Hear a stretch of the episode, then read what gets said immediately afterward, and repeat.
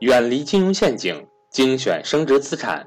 大家好，我是各位的班主任登海，欢迎想跟赵正宝老师系统学习投资理财的伙伴和我联系，我的手机和微信为幺三八幺零三二六四四二。下面请听分享。什么叫快乐幸福？我觉得最重要的就是，其实就是佛学的一些东西吧，就是就是你要懂得感恩，你要懂得快乐的一面。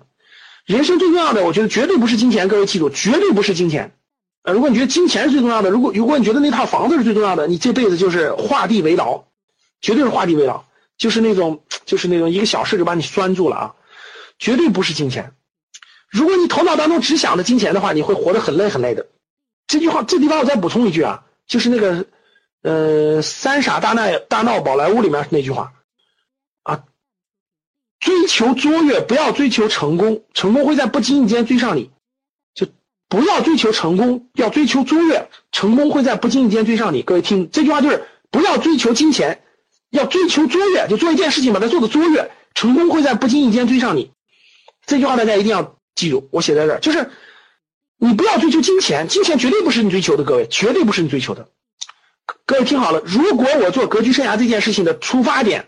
最重要的出发点，如果是金钱的话，我可以明确告诉你，我绝对坚持不了很多年的，真的。这最大的出发点绝对不是这样的啊！结果赚到没赚到钱，这是结果，但是目的绝对不是这样的。目的一定是给社会大众带来价值的。各位，当你从商，当你从商从到一定年份的时候，你一定会明白我说这句话的。就是其实一个商人或一个企业家，他最大的价值是能给别人带来帮，能给别人带来有价值的事物，或者是。或者是那个服务，当你这件事能达到的时候，你一定能够顺便赚钱。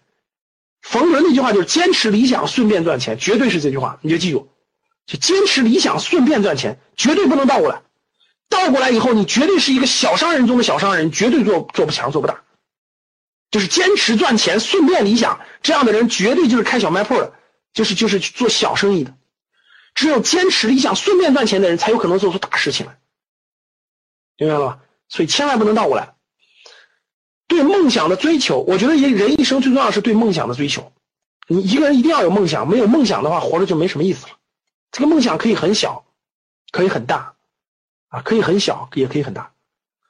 多参加户外活动，啊，多参加户外活动，从大山大海中收获胸怀，啊，多参加公益慈善活动，从大爱中收获力量。